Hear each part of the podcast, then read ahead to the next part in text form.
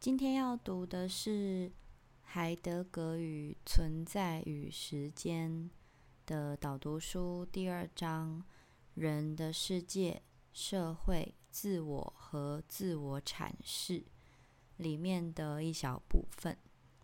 那会读这一段的原因是，我读这本书到这一段的时候，这一段刚好是。符合我这一次研讨会论文要用到的理论，所以我想要更深刻的讨论跟思考这一段。很多时候我录这一些音档，只是为了我自己要读书使用，因为我发现我是一个讲出来比较知道自己在想什么的一个人。所以很多时候，要检验自己懂不懂一件事，最好的方法就是用自己的话说出来。那我不只是透过用自己的话再解释一遍，其实就算只是用我的嘴巴去读这本书里的文字，也会对于我的理解有很重要的帮助。所以前面有一些音档，其实听起来都很没头没尾，那个就只是我自己在念书给我自己听。好，那我要开始念了。在这个部分，我们将考察海德格的断言，那就是此在在于生存论上的建构有现生情态。和领会两个要素，它们各自构成了人的生存的限制或条件。现身情态这个字啊，在英文的原文是 state of mind，那台湾不一定都翻成现身情态，因为这本书的译本是来自中国，中国可能翻叫做现身情态，但台湾的我不太确定。海德格用“现身情态”这个词所指的是，此在在揭示自己和他的世界方面，本质上就具有被动的或决定论的色彩。这句话听起来很拗口，它的意思就是说，此在在他所在的那个地方啊，其实他是被动的，被决定在那个地方。现身情态可以展示出这件事。把 state of mind 当做有非常专门的意义，它的意义范围又和德文词的意义范围并不完全一致。事实上，对你好吗或你怎么样等等问题的任何回应，都可以用那个原文字，那个德文的原文字来表示，但是用 state of mind 却不行。好，那这边的意思大概是说，呃，state of mind 在海德格的德文的原著里面有一个 B 开头的德文字，因为我不会念，所以我就跳过。但这个 B 开头的德文字可以用来回应你好吗或你怎么样，但是它翻成英文的时候变成 state of mind。所以这段主要是在讲这个德文翻成英文之后，它可能会 miss 掉一些东西。后者也意指相关的现象纯粹是主观状态，因此就使海德格在对于此在作为在世界中存在的强调受到抑制而不能凸显出来。好，因为他的这个这本书的翻译就是都来自中国译本，所以很多词其实嗯会比较难懂一点。大概就是说，呃，这个 B 开头的德文词，它有一点点像是。呃，法文里面会说 “How are you? Comment ça va？” 然后对方会回答说 s a v a s a v a 就是它是一个中性跟一个嗯，也可以涵盖很广泛的范围的状态的一个回应的词，所以它相对来说是非常主观的。就像 “How are you? So so” 的那个 “so so”，我觉得是差不多的意思啦。所以，呃，这段中文其实它是要讲这个 B 开头的的文字翻译到英文会失去掉那个主观状态，就是海德格原本想要表达的现身情态，其实是一种很主观的感受。呃，主观在于这个存在他面对他所处在的世界，他所感受到的世界，其实是非常主观的。相比而言，frame of mind 心理框架可能会更准确一点，但仍然保留着把心理看作内在领域的某种含义。因此，B 开头的这个德文字的术语，最切确切的意思是，看起来是指此在接受来自他的世界的影响的能力，以及发现下面这一点的能力。哪一点呢？就是。他所面对的存在者和处境对他非常重要，无论如何，他都不能完全控制他们的影响。必须说，这本书真的翻得很拗口，但大概就是说，呃，将我当我们问一个人说你好吗？他说还不错，还不错，或者说萨巴萨巴，或者说 so so，其实他有很多种意思，就是那个人他可能其实觉得没有那么好，或者他其实觉得很好，其实他有非常非常大的诠释空间。所以，呃，it depends，就是回答这个字，其实有很大的含义上是 it depend，it it depends，就是那取决于很多东西。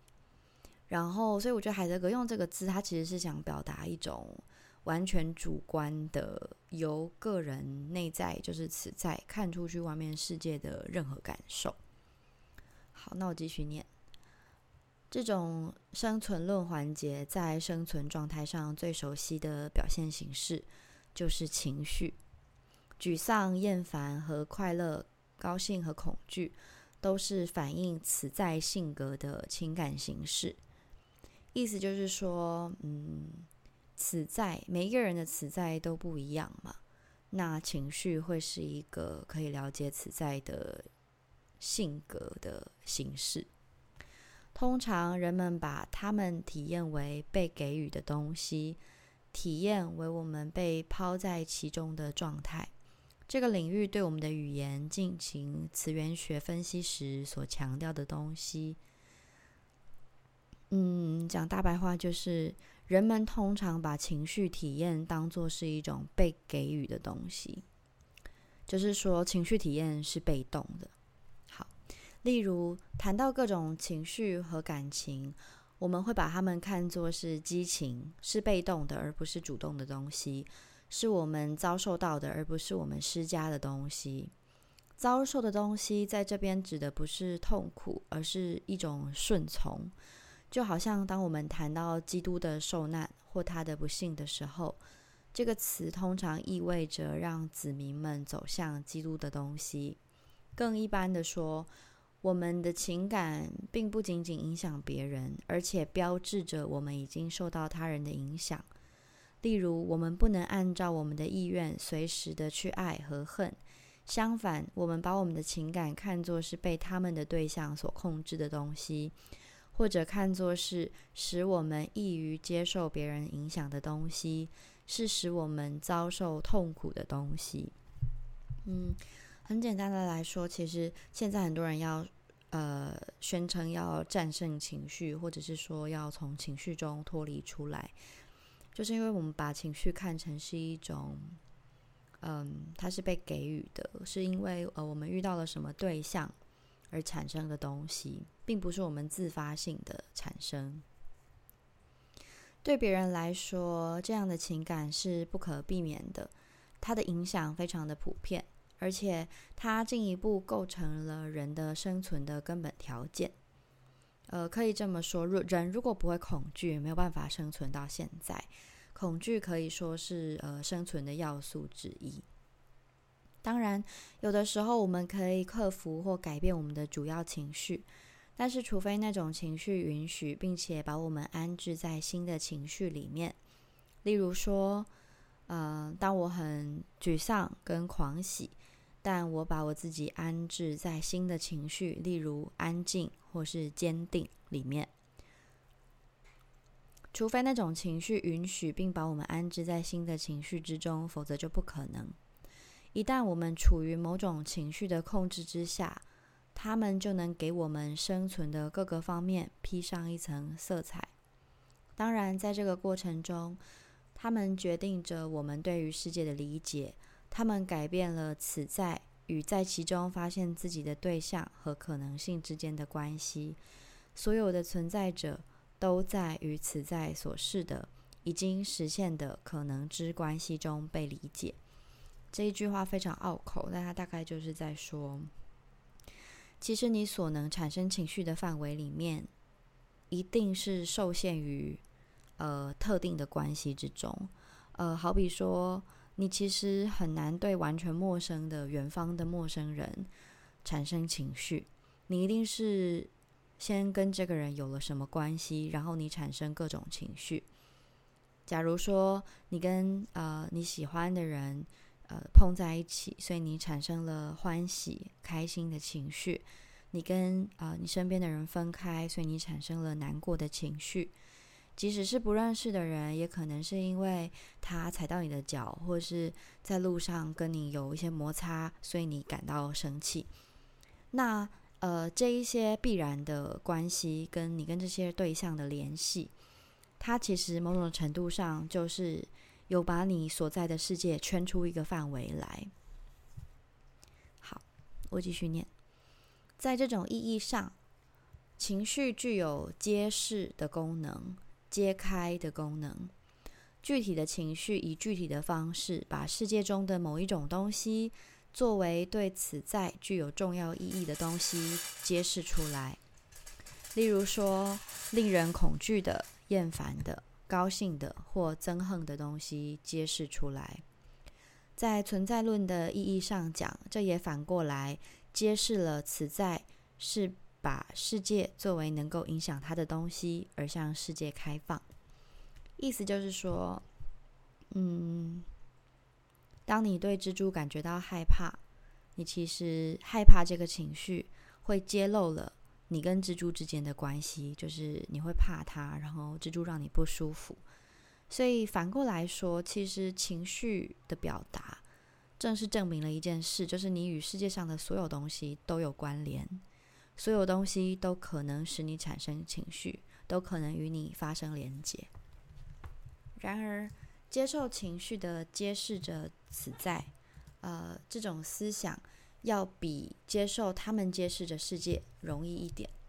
呃，这句话的意思是说，呃，我们刚刚前面提到两种呃状况，一个是情绪会揭露这个此在，就是这个人。这个存在，他的性格，就例如说，有的此在他会怕蜘蛛，有的不会嘛。那另一种思想，另外一种状态，就是说，呃，情绪其实正在揭露着世界。就例如说，很多人会怕蛇或老鼠或蜘蛛，但很少人会怕吐司跟菠萝面包。所以，这似乎情绪似乎揭露了世界的某一种真理，就是说。它只是一种普遍性的现象，所以情绪也可以揭露世界的真相。这样，那这两种说法放在一起比的话，其实人们大多比较可以接受的是，情绪可以揭露一个人的存在的状态。嗯，由于人受到情绪，或者是说人令人讨厌或是恐惧。的这个说法会记录了关于他的一个简单的事实，但是他的情绪的确没有，或者被认为可以把关于世界的简单事实挑选出来。意思就是说，嗯，好，小美怕蜘蛛这个这件事情，这个小美的恐惧，可能记录了一个关于小美的简单的事实，就是她怕蜘蛛，蜘蛛对她来说是不讨喜的。但是小美这个害怕蜘蛛的情绪，并不一定能说明，在这个世界上，蜘蛛一定是令人害怕的。因为情绪记录的不是那个实在物所具有的客观特征，而是对就自身而言，在本质上毫无意义的世界做出的主观反应。简单来说，就是。嗯，小美害怕蜘蛛的这个害怕的情绪，并不能证明蜘蛛一定是可怕的。小美害怕蜘蛛是一个主观的反应，然后蜘蛛令人害怕的这个特质，并不一定是客观的。简而言之，不可能存在着情绪认识论这样的东西。好，简而言之，你不可能用情绪去认识世界。你可以部分的认识世界，但你认识的可能不是完全的世界，完全正确的世界。然而，海德格却拒绝这样的结论，因为他认为情绪是此在生存的一个方面，他们也是在世界之中存在的一个方面。因此，就像情绪揭揭露着此在的状态一样，情绪必然也揭露着世界和这个世界的样貌。嗯，这件事情非常有趣，就是。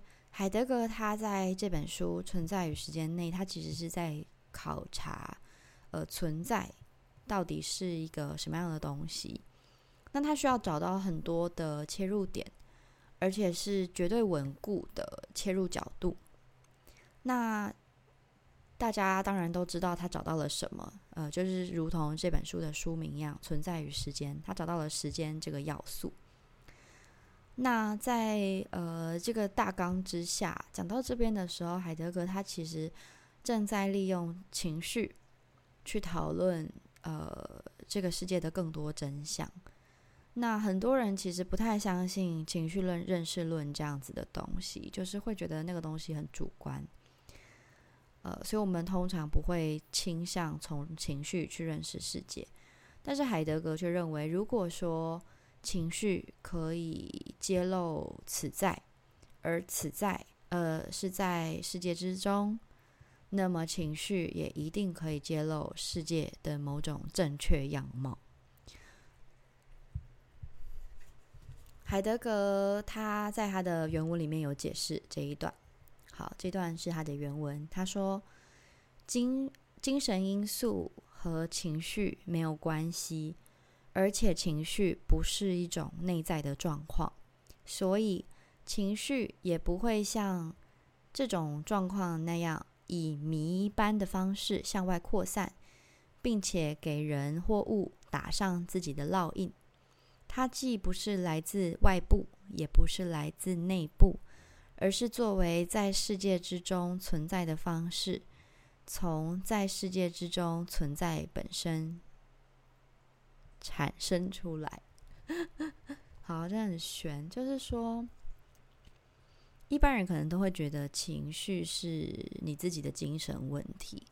例如说，你今天会害怕菠萝面包，那你可能就是你自己的世界观，或是你自己的精神层面，对于菠萝面包有着难以抹除的阴影。嗯。或者是像有的人很害怕老鼠或者是蛇这样，所以大家会觉得情绪不是可靠的。但是海德格却觉得，嗯，情绪它就是从世界当中生成出来的，因为前面海德格证明了。存在通常是被动的，受情绪影响嘛，所以这个情绪一定有它的道理。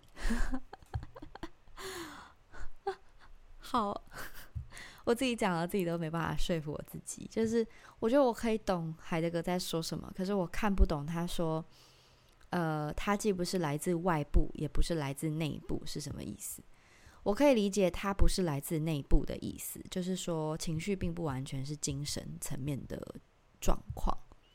情绪是，也许蛇真的就是令人害怕，也许老鼠真的就是令人而恶心，所以情绪真的可以揭露某部分的世界。可是我不懂他说的外部是指哪里，就是外部是多外面。如果说情绪是。在世界之中生成出来的，那在世界之中的外面是哪里？对，这个是我我不太确定的。好，那我继续念下去。海德格通过恐惧进行更加详细的分析，进一步证明了这个说法。恐惧的基本结构有三个要素：第一是。我们面对什么东西而产生了恐惧？第二是恐惧的本身。第三是我们因为什么而恐惧？啊，这边如果没有仔细解释一下，可能会误会。首先，呃，你会看到这个恐惧的三个结构，其实是一个前中后，就是 before，然后 now 跟 after。before 就有点像是说我们面对了什么而产生恐惧。我们可能面对蛇啊、老鼠啊、蜘蛛产生恐惧；我们可能面对菠萝面包产生恐惧。所以这个是第一个要素，是我们产生恐惧的对象。第二个就是 now，就是在那个当下，所以就是恐惧本身。第三个要素就是 after，就是我们为了什么而恐惧，就是说，呃，我们。在当下面对那个东西感到恐惧，可是我们背后感到恐惧的原因是什么？这样子。好，那我继续念下去。面对什么而产生恐惧，指的是令人恐惧或令人生畏的东西。我们在世界中所遭遇到的，我们对我们的健康和安全有害的东西。恐惧本身呢，指的是我们对于这个恐惧的东东的反应。为什么东西而恐惧？当然就是指我们的健康或安全。简而言之，就是指我们自己。因此，恐惧既有主观的一面，也有客观的一面。一方面，它是人的一种反应，而且这种反应主要关心的是恐惧之人的生存。这是因为此在的存在对他自己而言是一个问题。由这样的情绪作为例证所说明的揭示性的自我定调，证实了海德格之前的断言：此在把对象当作上手之物来遭遇的能力，涉及此在要在这些对象与此在的可能之在的关系中把握他们。啊，这个句子真的很复杂。我觉得那个意思就是说。我补充一下好了，“上手之物”这个术语的英文原文是 “ready to hand”，意思就是说，呃，就如同字面上所说的，就是此在在面对很多东西的时候，都是根据着你跟这个东西之间的关系来考量着这个东西。简单来说，嗯，不同的人啊，会有不同的上手之物。呃，例如说，对于农夫来说，好了，锄头就会是他的上手之物，因为他理解这个东西怎么用，这是他的工具。但是，呃，对于一个软体工程师来说，锄头就不是他的上手之物，而会是另一种名称的物品。那那个是另一个部分的海德格的研究，我就先不赘述。但总而言之，他在这句话里面的意思其实是说。呃，当你呃遇到了这个对象，然后你产生了害怕，你跟这个东西之间其实产生了某一种关系，就是关于你认为这个东西会怎么样的伤害你，或是威胁到你，你才会感觉到害怕呀。那所以在这之中，其实就有一个 ready to hand 的关系。好，接着。然而，在另一个方面，世界中真的可怕的东西，以及对于恐惧之人造成危险的东西，在这里把存在的呃此在的存在放在一个可以争议的境地。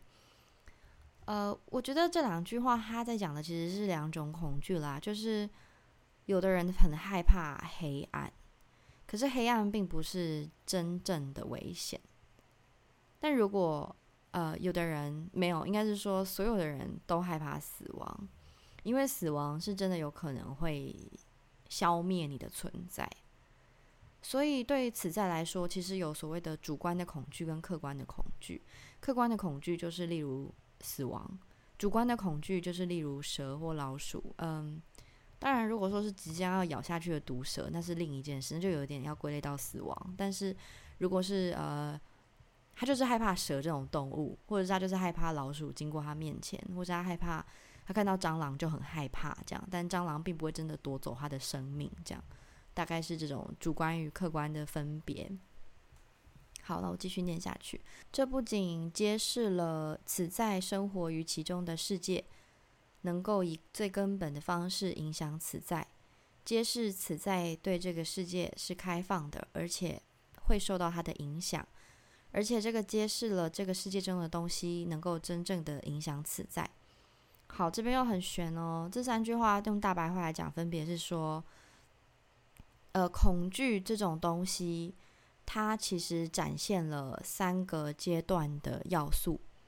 第一，呃，这个词在他活着的这个世界，可以用最根本的方式影响他。第二，这个词在对于这个世界是开放的，而且它会受到这个世界的影响。第三，这个世界中的东西可以真正的影响，甚至消灭掉此在。好，接着念下去。一条狂犬所造成的威胁不是虚幻的。面对这种威胁，此在回应恐怖东西的能力已经和这种威胁相协调了。也就是我前面所说的，当你真的感觉到你的生命受到威胁的时候，你其实已经和这个东西产生了非常非常密切的关系。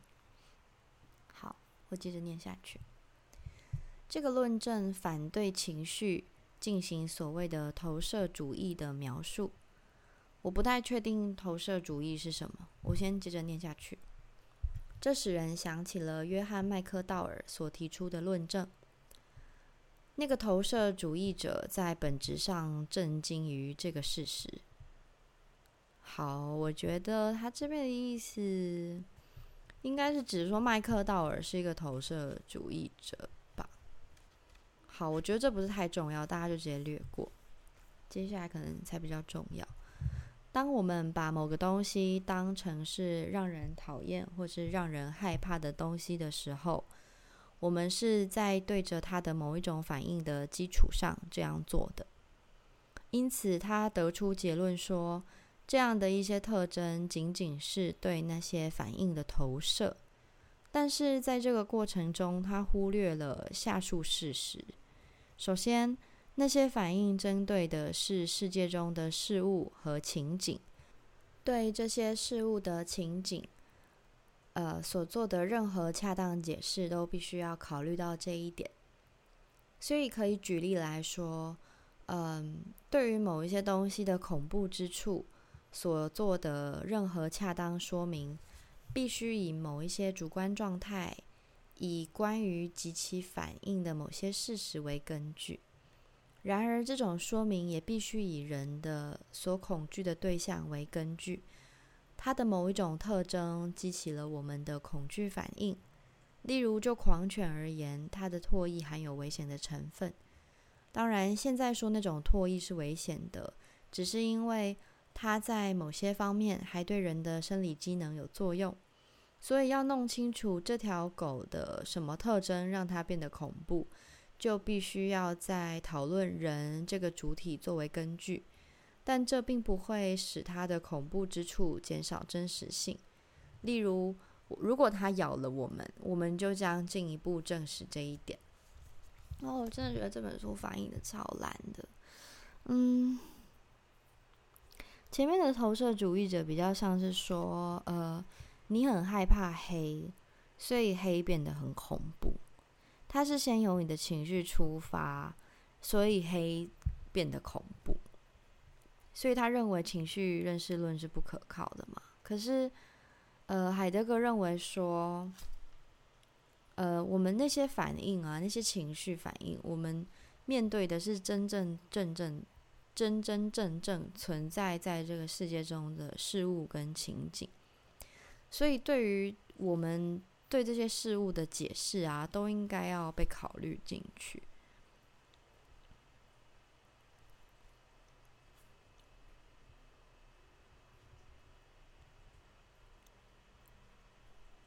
我觉得大概就是说，海德格觉得这些东西、这些反应是很有参考价值的吧。嗯重要的是，如果我们称呼某一个东西是主观的，有两种意义。好，他现在这边这一段呢，要更进一步的去考察，呃，如果你说情绪是主观的，那你的说法哪里哪里有问题？然后他现在要开始更深入一步的来讨论，说什么叫做主观？希望大家还跟得上。好，我要念了。重要的是，称某个东西是主观的，有两个意思：第一，它可能是虚幻的，或者是第二，不可理解的，除非根据主观的状态、属性或反应。像长度这种性质，在哪一种意义上都不会是主观的。那幻觉在两种意义上都是主观的。好，嗯，为什么他这边会举长度？就是让我想到，呃，前阵子我听人家说，就是洛克这个哲学家，他把呃性质分成两个大类，一个叫做初性，一个叫做次性。那么，像长度这种东西就是初性，就是它可以被测量，所以它绝对有客观答案。例如说，三公分一定就是三公分，不管全世界有多少人来看，它的正确的答案就是三公分。那么次性其实就是像呃颜色或是气味这样子的性质，每一个人。呃的主观感受都不太一样，呃，所以海德格在这边讲到的这个像长度啊这样子的粗性的气的性质，它就是不管在哪一种意义上都不会是主观的，它都一定是特客观的。那幻觉则是在两个意义上都是主观的，不是客观的，这样。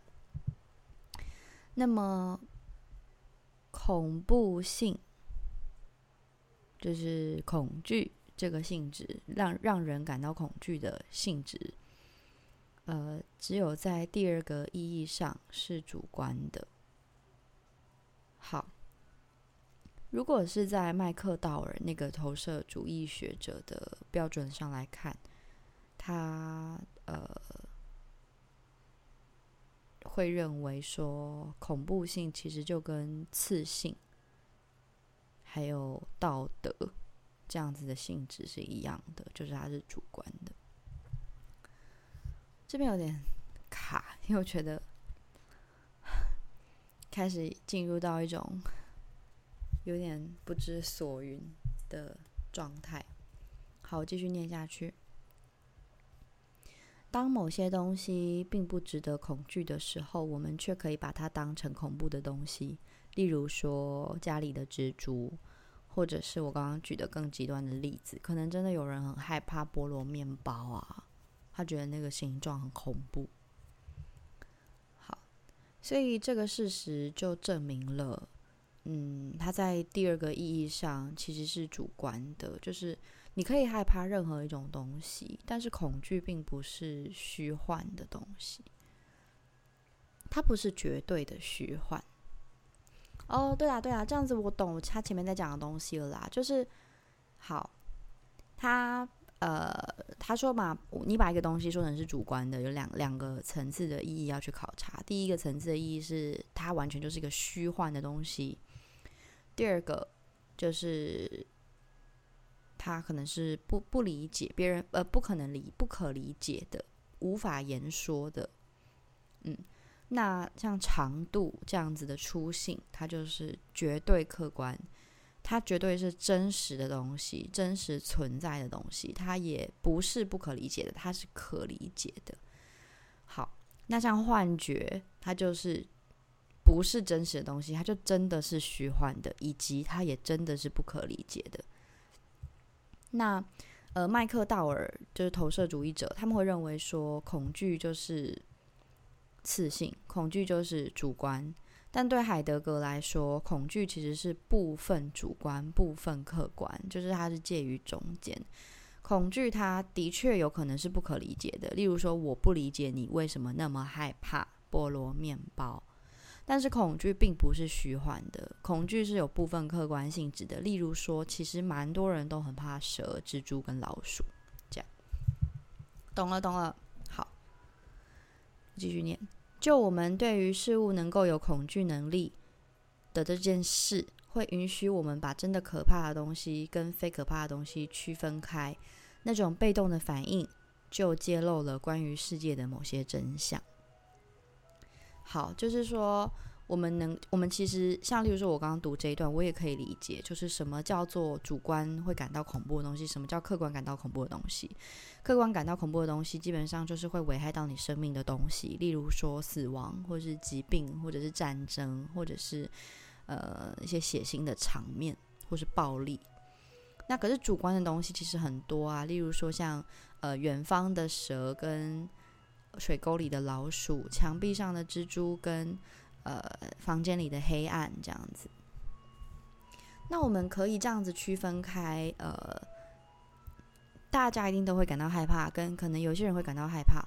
我们能够区分这件事情，不就代表我们能够呃揭露出世界上的某一种真实样貌吗？好，我继续念下去。而且，对于情绪与那些正在受着他们的人的关系，我们一直认为是情绪问题的主观方面。我们不能用过于主观的方式来理解。就是说，如果有人真的很害怕菠萝面包，我们不能用完全主观。好啦，我不要举菠萝面包，我觉得菠萝面包这名字有点太，这个例子有点太烂了，可能真的没有人害怕。我就举蛇好了，不要不要不要，再没有杀伤力一点，蟑螂。就是说，对于害怕蟑螂这件事，我们不能用完全主观来理解害怕蟑螂这件事。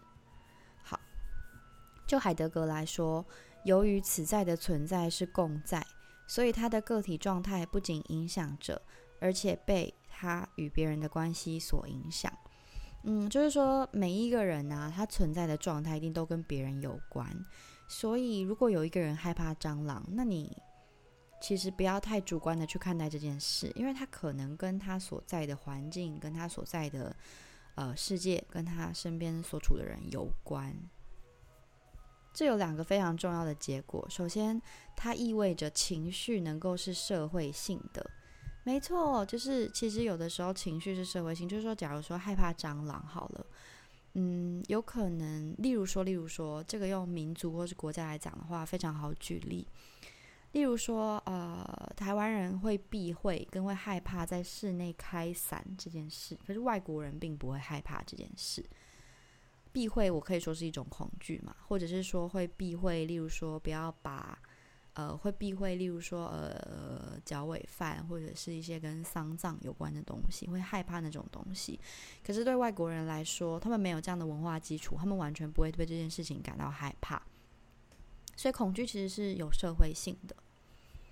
好，他这边举例，例如假定此在是某个团体的成员，这种身份可能使此在被抛入控制着那个团体的情绪之中，从而发现自己陷入了郁郁寡欢或是歇斯底里的情绪之中。我觉得啊，就很像你更放大来看好了，就是呃，在台湾可能蓝绿的政治恶斗会让每一个人的情绪都变得很敏感，那这个其实就是因为你在一个。环境这样的环境里面，你在一个重视这件事情的环境里面，假如你今天在一个完全不重视这件事情的环境中，你会发现你自己可能对这件事情也不那么敏感，你可能不那么在乎这件事了。这一点被此在的自我性的日常模式是常人跟自身这个事实进一步证实了，公开作为属于常人的存在方式。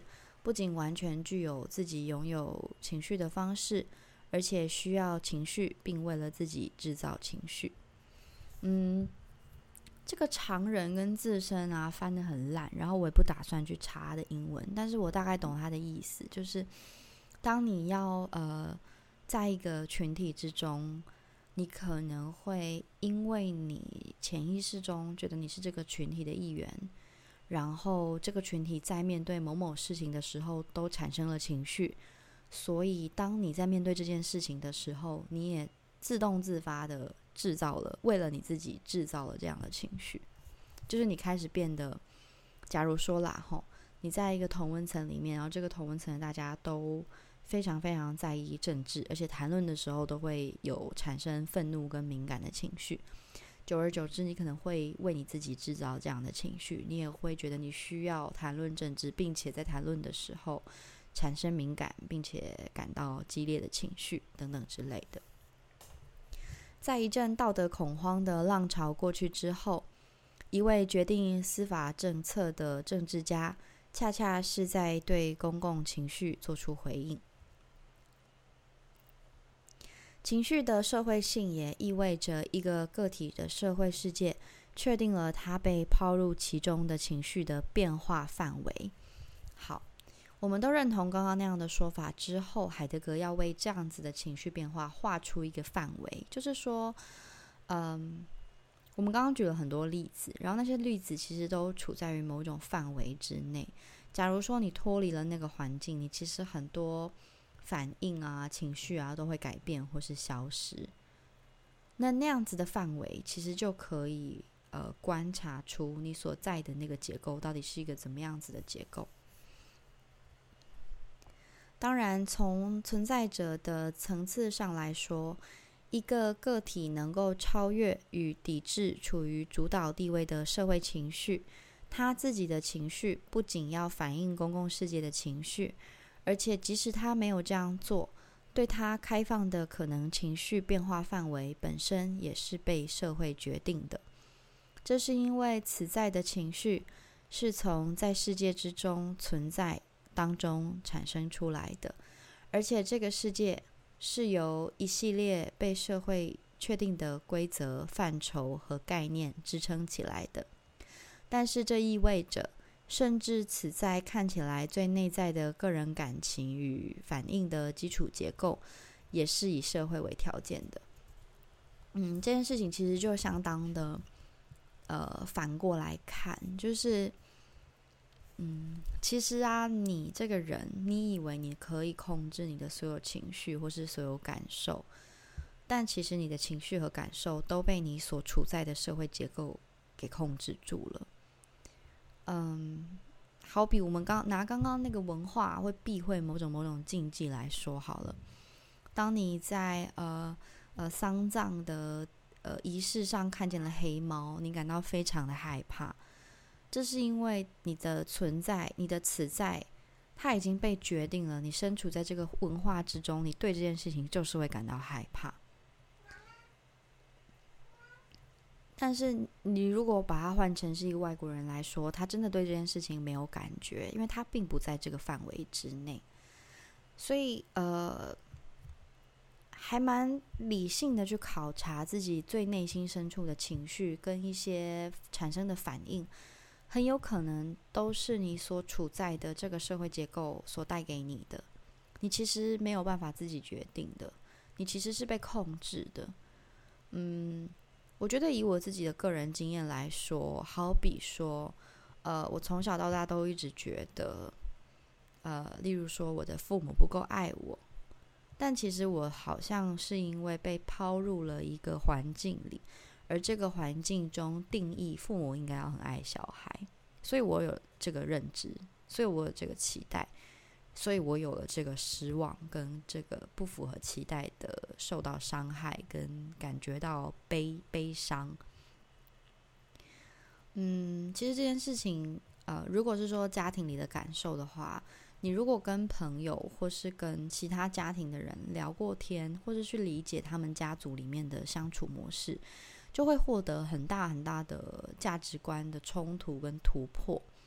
因为呃，家庭就像是一个小型社会一样，呃，这个家庭里面的规范跟这个家庭里面很多潜移默化的准则，其实也就限制了你的情绪或是感受的范围。但是你并不自知，而且你还会把这个当成是世界的真相。如果你去参与其他人的家庭，你就会发生价值观上的变化，因为其他家庭有他们不一样的规则跟他们相处上的方式，或者是说对他们来说，爱与关怀是怎么样的方法，别种方法。那那个时候，你就会发现你自己对于你的原生家庭所产生的情绪，可能并不一定是完全中性跟完全正确的。事实上，没有什么事情是真的正确的，即使你的最内在、最内在的情绪，也是被。某一种规范给决定好的。如果知道了这件事情之后，其实就能够真的很理性的去考察自己的每一种情绪。那么我继续念下去，海德格的这种思想巩固了查尔斯泰勒把人看作是自我阐释的动物的观念。泰勒接受海德格对情绪所做的三重分析。他认为一种情绪，比如羞耻，在本质上是和某种处境相关，而且和针对他的那种具体的自我保护反应相关。例如说，羞耻是和让人感觉到丢脸的处境相关，并且你可能会产生的自我反应，例如隐藏或遮盖，也跟这个行为相关。因此，如果不考虑引起这样感情的那种处境，他们甚至不能够被认同。因此，只有在具体场合的基础上，从他们与其产生的环境相适宜的角度，才能够对这样的感情做出评价。但是在刻画这种感情以及与它相适应的环境的特征的时候，我们所使用的术语意义，却在一定的程度上用来描述这样的情感和处境更广泛中的术语所决定，而且前者构成了后者的一个组成部分。在那个语义领领域中，第一个术语都从自己与其他术语之间存在的对比中得出自己的意义。例如，根据所用的对比是否包含了诸如可怕的 （terrifying）、让人担心的 （worrying）、让人窘迫的 （disconcerting）、凶险的 （threatening）、令人作呕的 （disgusting） 这样一些术语，对一个令人恐惧的处境描述，将意味着非常不同的东西。所涉及的语义场越广阔，通过选择与另一个术语意义相对的，所能做出的区分就越细致，每一个术语的意义也就越具体。因此，一个人发现自身处于其中那些处境的意义，以及他的情感的含义和本性，都取决于刻画他们的特征的过程中。他所能够使用的词汇的范围和结构，如果缺少充足的词汇来表达羞耻所特有的处境范围、感情和目标，那么他就不可能感觉到羞耻。这种感情的真正意义将随着那些词汇所嵌入的语义场之不同而发生改变。嗯，我觉得。读这一段，其实我似懂非懂，但我觉得很简单的理解就是，其实我们也知道每一种羞耻可能不一样。那随着你能够用更多的词汇来描述这不同的羞耻，其实也正代表了，因为你掌握了这不同羞羞耻的处境的区分能力。例如说，没穿裤子的羞耻，跟嗯呃做错事被揭穿的羞耻，可能是不一样的。透过他前面讲的那些很多不同的形容词，可以发现，其实学习语言，或者是说语言能力更好，了解更多词汇，是在扩张自己所可以刻画的工具。在呃扩充自己可以刻画不同处境的装备，但其实相对的来说，它同时也等于你了解的语义越多，也就是你能够区分分辨的处境越广、越细致。这并不是说感情和可以利用的词汇之间的关系非常简单。特别是思想和言说活动，并没有使这种关系变得如此简单。没有任何一种关于我们感情的定义可以强加给我们，而且我们欣喜的接受一些定义，或是本真的，或是欺骗人的。但这也不是简单的说词汇和先前就存在的个人的大量感情之间相一致或不相一致的问题，因为我们经常体验到这样一种需要，那就是如何选择利用更加道地的词汇，使我们的情感生活更加成熟。这句话的意思就很像是。我们在学习写作文的过程中，经常会需要学更多样化的词汇，因为我们可以嗯更加多元的去刻画我们的文章内容。但其实这一篇他一直在试图反过来谈，在这里“词汇”这个术语很容易让人误解，它指的不仅仅是一系列的符号。而且也是由概念和实践构成的复合体。只有在这个复合体中，那些符号才有意义。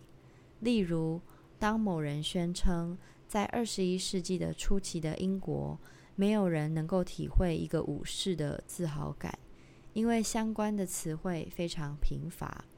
词汇不仅仅指一系列的日常术语，而且也指。他们在由习俗、假定和制度组成的复杂网络中所扮演的角色，因为我们的情感生活以我们发现自身处在其中的文化为前提条件，所以深陷于具体的情绪或感情中的我们的存在，以一种非常深刻的方式揭露着关于我们世界的某种东西。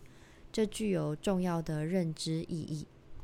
例如，我们受到惊吓的感情，不仅仅记录着有令人害怕的东西存在于我们的周围，它也表明了我们的世界是这样的一个世界。在这个世界中，制造出恐怖的那个由具体感情、处境以及反应组成的复合体有一个位置，以及。恐怖在其中有一个位置的世界。好，所以这一段其实就更加强化了我刚刚的说法。嗯，我们都以为学习词汇或是学习语言是用来刻画更深刻的刻画我们的生活，但其实反过来想，正因为我们已经知晓我们的世界中有那样的东西，我们的世界是长成那样的，所以我们才说出那样的话。这就是为什么泰勒和海德格宣称一个人的内在生活和他所能使用的词汇之间存在着非常密切的关系。由于那些词汇本身是从他个人自己所处在的其中的社会与文化当中继承下来的东西，所以他可能被抛入其中那些具体感情或情绪变化范围。本身就是他被抛入其中的东西。啊，这句话听起来很复杂。简单解释一下，海德格有一个术语叫做 “thrownness”，就是已经被抛进去的那个性质。呃，中文大部分翻作“抛入”。然后，这个抛入的概念，其实是海德格希望我们去想象。每一个人生在世上，其实都像是随机的被丢到一个结构之中，那个被抛入的那个性质。那因为抛这个动作本身就具有随机性，可是当你被抛入的时候，你感觉像是由上而下的落入一个地方。那那个就是海德格要说的，就是尽管我们是这这么随机的被抛入一个地方，但我们被抛入的结构。却呃，让我们紧紧的深陷在其中。就是我们其实是有许多无法摆脱的结构的。例如说，我被抛入的时候，我的性别就一定是我具有一个性别。我被抛入的时候，一定是有一个我出生的地点、我出生的国家、我出生的民族等等之类的。而我们被抛入的这个结构，呃，有很多种元素或者很多种角度组成。但总而言之，这段话它讲的这个就是说，其实我们现在所使用的语言或是词汇，正是表明了我们被抛入怎么样的结构，我们的语言展现了我们在什么样的结构里面。在可以想象的范围内，事物对他而言可能具有的重要程度，就像在一个确定的时刻上对他所具有的重要程度一样，是由他的社会和文化。而不是由他自己的心理素质或意志力决定的东西，这就是海德格在谈到下面一点时所引出的被抛状态的双重意义。他说：“从生存论上来讲，现身情态包含一种不断公开出来的对世界的依赖，依赖于世界，我们才能与走上来。”关系着我们厉害的东西相遭遇，嗯，这个翻译一样非常的不像人话，但大概就是在说现身情态就是以上我们所讨论的这些东西嘛。那现身情态正是恰好展现了每一个人每一个存在其实都是向世界开放着的，也是受这些结构影响着的。那我们甚至必然必须。要依赖着世界，我们必须要被绑在某种世界的结构中，因为唯有跟结构、跟世界绑在一起，我们才有办法与每一件事物产生关联，我们才有办法在这个有限的范围内，呃，对每一件事物、每一个对象感到不同的情绪与感受，甚至使用它们，对他们做出反应等等等。如果我们是在一个完全的真空状态之中，我们没有隶属任何一种结构，我们是不可能理解并且跟这个世界的所有事物发生关系的。如果现身情态揭示了此在是被抛在世界之中的存在，那么领会就揭示了此在不断的向前配推进的这种被抛活动，这与此在能够积极面对自己生存的可能性相符合。因为如果此在的存在对他自身是个问题，那么在他的生存活动的每一个时刻，他都必须把其处境提供给他的诸多可能性当中的一种可能性变成现实，或者说，如果他没有那么做，那么他也因此会落入那些可能性当中的某一个可能性，当然包含。仍旧处在他发现自己处身于其中的那种状态当中的可能性。换句话说，此在必须向这种或那种生存可能性筹划自己。嗯，好，就是说呢，海德格他其实一直想要证明，就是我们每一个人这个存在的这个 thrownness，就是这个被抛入的状态、被抛活动、被抛状态。其实是一直不断的推进着我们继续生存的一个要素。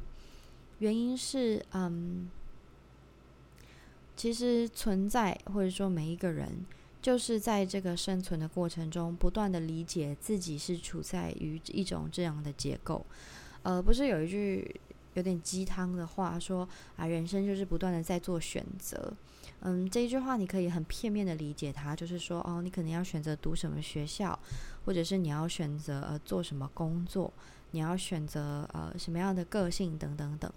但其实，如果我们把这句鸡汤的句子放在这个呃哲学讨论的脉络里面看的话，其实它还蛮意外的，可以吻合一些海德格想谈的东西，就是呃这个动力。这个被抛状态的前进，正是我们不断的在做选择，而因为我们在做选择，所以我们不断的意识到我们处在什么样的结构之中。因为我们不是所有选择都能够做，我们做的选择一定是在某几个范围内的那几种选择。而当我们每一次在做选择，我们每一天在活着的时候，其实我们都是在意意识到我们所处的这个处境。所以，呃，我们必须要。呃，面对这一些选择，面对这一些可能性，然后来嗯筹划自己，来来准备自己，来来来办理自己，就是看你自己要变成一个什么样的人。这样，不管是呃物质意义上最片面意义上的，或者是最抽象意义上的，你要成为一个怎么样的人？那你每一天其实，在面对这几种可能性的时候，你其实已经看到了，呃，这几种可能性所处的范围之内，就是你手上有的筹码，你可以这样想，就是这些可能性是你手上有的筹码。那你每天在看着这些筹码，你大概就知道你的筹码是在哪些范围里的嘛。首先，我每天做的选择绝对不可能是变成男生，因为我的身体就是固定下来的，所以它有一个范围。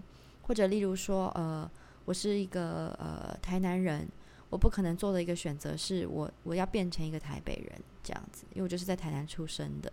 就你的生命中总有些事情是已经被决定的，而且不能改变的。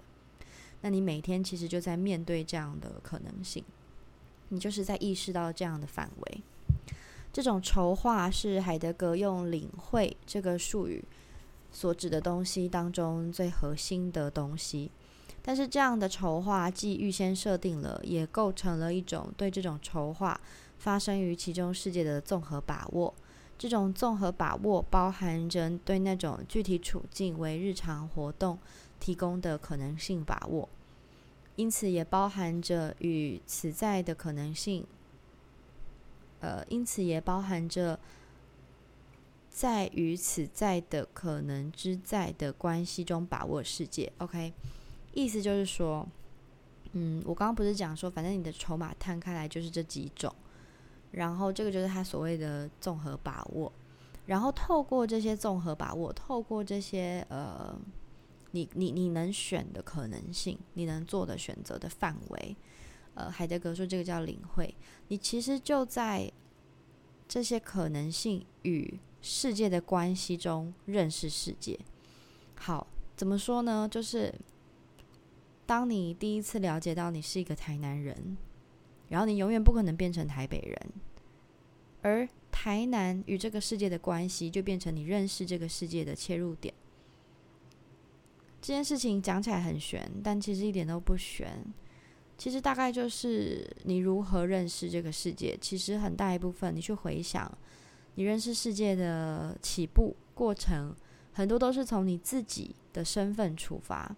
例如，你是一个台南人，然后你意识到台南是一个城市，你认识到城市的概念，你认识到台南是在台湾的南部，你认识到台湾是一个有很多城市的一个国家，你认识到国家的概念，你认识到等等等等等，就是永远都是从自己的这些条件开始出发认识世界，然后掌握世界。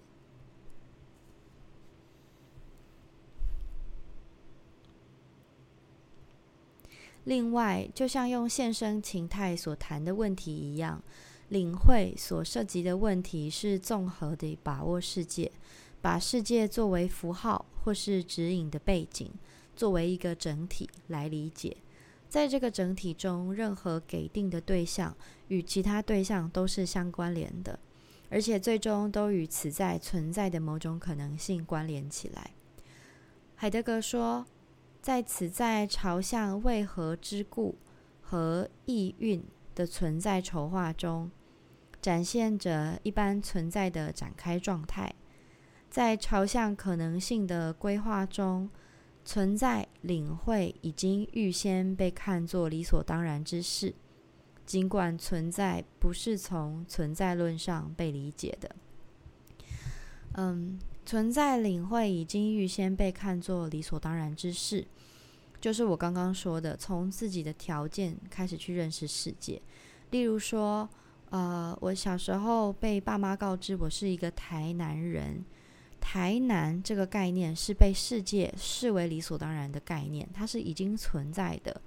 台南这个概念，那。紧接着台南，我再去认识到城市的概念、国家的概念，认识到台湾这些东西都是在外部世界，在与我之外的世界已经被视为理所当然的事情。那领会着这些事情之后，我也能够去认识世界。领筹划的领会具有一个真正的认知维度。要比情绪拥有一种认识论更容易让人接受，但是这使理解相关知识的本性变得越来越重要。就像我们在分析上手状态时看到的那样，这种知识在本质上是实践性的，是关于技巧，know how，而不是关于事实 know that 的知识。领会指的是有能力做某些事情，有能力从事某些实践。这种实践能力在本质上和某些生存可能性相关。我如何与我周围的对象相关联，是由我为了某种东西正从从事的工作，例如制作一把椅子所决定的。但是，为了能够确定我是谁。的更具普遍意义的生存可能，例如成为一位工作认真的木匠。我做这份工作在某方面更具普遍性的为何之故，指引和限制着更具地方性的为为何之故。我的自我理解决定着我从事我所面对的更具地方性的工作方式。也决定着我朝向这份工作筹划自己的方式。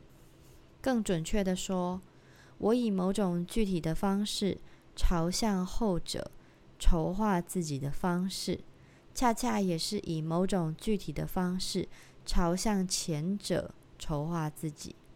但是，某人作为一个木匠，意味着正在不断的以某一种方式筹划自己。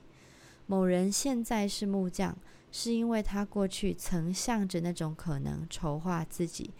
如果他不再继续这样筹划自己，那么目前支撑他作为一个木匠来生活的东西将逐渐消失。反过来说，这意味着此在真正的生存论工具 （medium 媒介）不是现实性，而是可能性。任何此在作为此在。已经在筹划着自己，只要存在着，它就筹划着自己；只要存在着，此在就已经对自己有所领会，并且将总是从可能性的角度来领会自己。作为筹划活动，领会是此在的存在方式。在这种存在方式中，此在就是作为可能性的它的可能性。嗯。好，我觉得可以这样说，也是不用把它想的那么复杂。嗯，其实这个跟生涯规划的话题还蛮相吻合的，就是呃，也是有一些心灵鸡汤的话，不是总是喜欢说，嗯，你可以决定你自己要成为一个怎么样的人。那为什么很多人好像在面临转职或者是升学的时候？会仍旧安逸于自己的同温层或是舒适圈，而不愿意跨出那一步。很多时候，人们会说是现实考量，但其实，呃，用海德格的理论来说，呃，他其实正是证明了每一个人的下一秒钟都有办法改变自己的未来，或者是说改变。自己决定要成为一个什么样的人，嗯，他刚刚举的那个木匠的例子，就比较像是说，木匠之前之所以是木匠，是因为他考虑自己有成为木匠的可能性，他采纳这个可能性，并且他朝向这个可能性，所以他成为了一个木匠。但木匠以后。他可以不要是木匠，只要他不要采纳他可以是木匠的可能性。嗯，我觉得这件事情很像是，假如说在台湾的升学的生涯里面，我们经常会以实用性或者是呃职业或是说职涯的呃规划来选取自己要升学的科系，或者是自己要学习的专业。然后学以致用，呃，也变成一种说法，就是人们对于自己所学的东西跟未来自己要从事的行业，他们会希望比较好的状况是它是一致的。但其实这有一个非常吊诡的机制在里面，因为呃，当你还是学生的时候，你其实并不真的知道你适合做什么。而海德格的理论正是在说，你从来没有适合任何一样东西。也就是说，在你尚未做出决定、规范自己的可能性之前，你是有无穷的可能性的。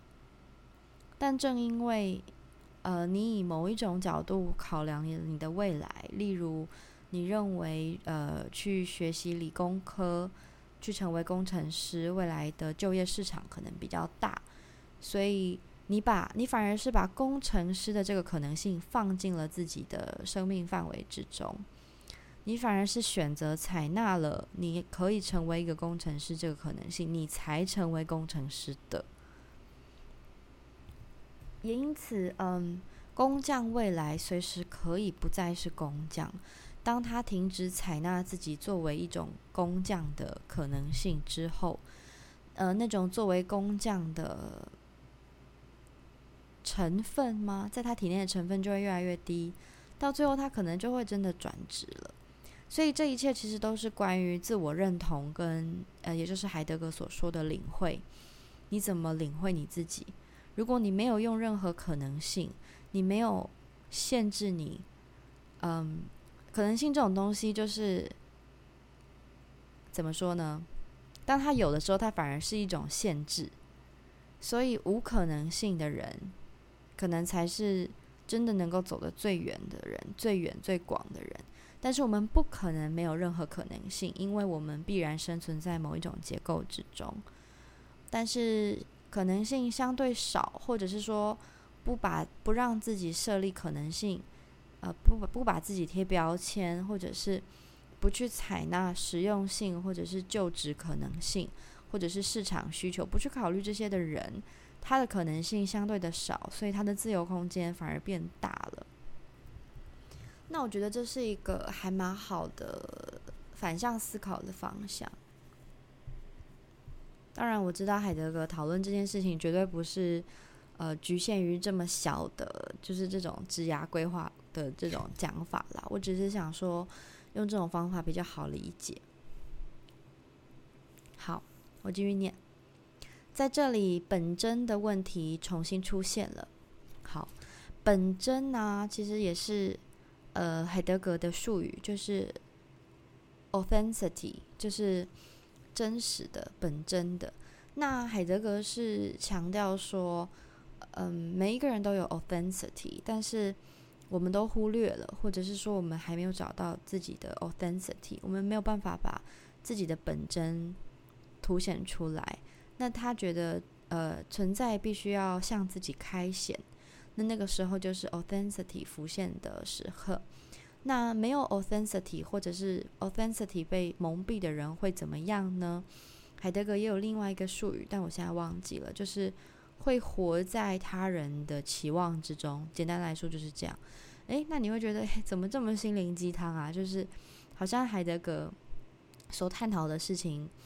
其实都非常的可以应用在人生哲学上。是的，是的，就是海德格其实很早就预言到，可能说是现代人、现代社会的一个弊病。嗯，或也许其实这是一个亘古不变的课题，就是呃，人怎么样成为最真实的自我？嗯，所以与 authenticity 相反的，海德格认为那个就是你以他人的期望或者是。一个群体所构筑起来的一种期望中的假象生活着，例如说，呃，大家都有用社群软体，所以你也跟着用，呃，这是一个很烂的举例啦，但我就是必须要很，嗯，落地的、很实际的举一个例子的话，可能就是这样，或者是说，在消费主义横行的时代，嗯，人们会拥戴精致而美丽的物品。而你也跟着被吸引了，但其实 authenticity 某种程度上像是真的很回到去认识你自己是一个怎么样的人，然后去活出一个你真正舒服的样子。嗯，听起来真的很 new age，就是很呃讲一些什么心灵啊，或者是疗愈自我啊，很像这样子的话题。但的确，这是海德格一直在努力研究的。好，于是这一段他说，authenticity 的问题重新出现了，因为在选择把这种而不是另一种生存可能性变成现实的过程，或者是此在，或者朝向那种能够真的表达他个性的生存方式。也许是由于常人自身决定他的选择所造成的。唉，写的有个拗口，其实就是我刚刚讲的那些啦。嗯，就是说一个人他在选择 A 可能性，而不是选择 B 可能性，或者是说，呃，这个人他去选择了一种他觉得可以表现他自己个性的生存方式。嗯，这种生存方式可能是他觉得，嗯，透过这种生存方式，他可以变成自己所示的那个样子，他可以做他自己，或者跟，或者是说他根本做不到，例如说他根本还不了解自己，等等等之类的各种，呃，成功或失败、快乐或不快乐的过程中，呃，这些其实都是你先做那些选择才造成的。也许是由于用那些与他世界中存在着相适宜的范畴来领会自己，从而理解或误解了自己造成的，因此他对发现自己可能是一种可能性失去了感觉。也就是说，嗯，很多人可能都还不认识自己，然后就觉得我这样子是对我自己好的，跟我要成为那样的人，然后就往那边去生活着。往那边去生存，然后变成了一个那样的人。嗯，这也是一种可能。简而言之，筹划中的领会既是本真的，也可以是非本真的。通常它是非本真的。这边他非常悲观的说，其实大部分的人觉得理解自己，但其实都还没有真正理解。但是筹划中的非本真性和相应的本真性。在存在论上同样真实，失去自身或不能发现自己，与发现自身一样，也是此在在表达自我性的方式。如果此在的存在是在世界之中，那么他从这个世界出发对自己的领会，不能等同于他在存在论上失去了和自己的联系。嗯，就是说，我这样解读啦。他刚刚说本真问非本真嘛，那其实在我刚刚就这样讲下来，感觉好像非本真是很不好的，因为他就是没有认真的、没有真正的认识自己嘛。但其实，呃，海德格的哲学研究并没有要为这样的事情下好坏判断。嗯，他不是像 New Age 这样，大家都拼了命了想要疗愈自己，想要呃做自己，想要聆听自己的声音。其实不是的，他其实正是透过这样的研究，嗯，他是把这个现象展示给你看。因为为什么非本真的其实也不是所谓的失败或是绝对的错误，是因为非本真其实也是他透过。呃，他跟世界的关系所认知出来的一种非本真啊，这样讲很吊诡，对不对？就是它其实是具有同等价值的。好，那很顺其自然的就会想问，那你怎么知道那个非本真是非本真呢？那到底什么叫做本真呢？因为真感觉就是好嘛，那非本真感觉就是假的，那感觉假的就是不好。那这个好坏，你到底是怎么区分的？那这个的话，就蛮推荐大家去阅读，呃，关于本真的呃相关的篇幅。我在这边就不不赘述。人的筹划能力当然不是完全没有根基或是漂浮无据的。一个具体的此在不能任意给定时间，朝向任意给定的生存论可能性筹划自己。好，这个很简单，就是说我是台南人，我就是不可能把自己朝向一个台北人的方向筹划，因为我就是已经生于台北了，或者是我是一个生理女性。我就是不可能把我自己朝向生理男性去筹划，诶，可以哦，我可以变性啊。哦，但是我的意思是说，那个变了性之后，我也会是一个变了性的生理女性，懂我意思吗？就是，就是有一些事情，你就是不可能改变的。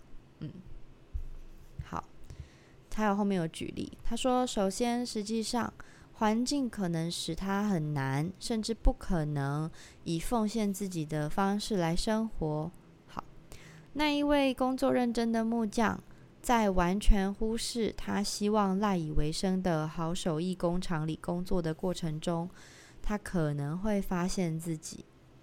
再来，希望承担某种社会角色的人，可能缺乏必要的才能，或者没有得到过必要的教育机会，或者发现自己认识到获得的机会不再像曾经那样看起来有吸引力。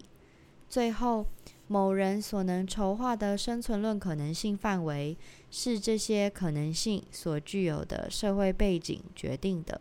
就像我们不能领会自己作为一个生活在二十一世纪初期的欧洲武士是什么样子一样，我们在一个没有任何与木头相关工作概念的文化中，也不能领会到作为一个木匠的生活是什么模样。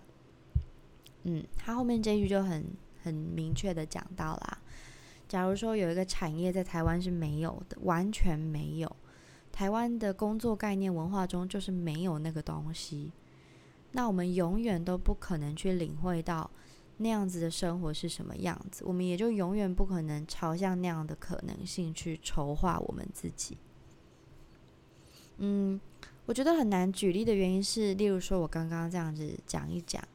就马上想到说，哦，例如我们永远没办法去领会，呃，日本的武士切腹的那个生活，所以我们永远不可能把自己朝向一个切腹武士的可能性筹划。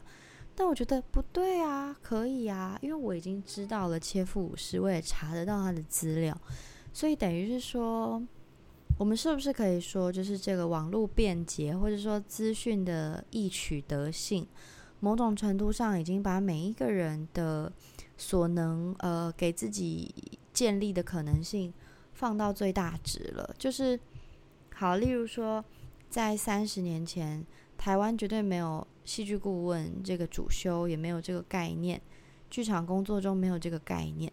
那现在传进来啦，或者是说网络上很便利，大家也都知道这个东西之后，开始能够把这样一个可能性纳入我的人生规划里面。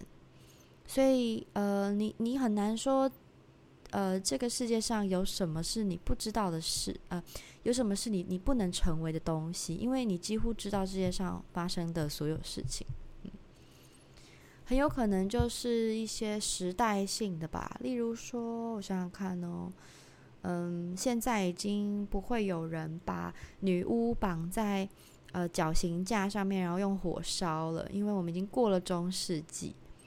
所以我们也很难，呃，朝向那样的可能性去筹划，对，好可怕。好，接着念，呃，这表明了领会总是仅仅具有相对的自主性，呃，也就是说，领会这个事情啊，它只有一半是你自己可以操控的，另一半其实就关于你的所处的呃环境，我们的筹划能力和我们的情感状态。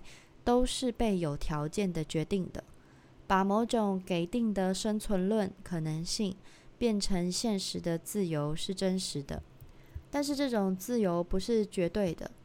由于被当作是真实的可能性受到，而且必定受到了做出选择决定的具体处境和文化背景的影响，这些因素很大的程度超出了有关个体的控制范围。正如海德格所说的，无论如何，作为本质上拥有某种现身情态的此在，此在已经卷入了某些确定的可能性之中，作为他所示的能在。他让这样的可能性交臂而过，他不断的放弃他存在的可能性，或者抓住他们并犯了很多错误。但是这意味着，此在就是把存在的可能性。转渡给自己的可能之在，是彻底被抛的可能性。那我们今天就先读到这边，下一次会从下一段开始。拜拜。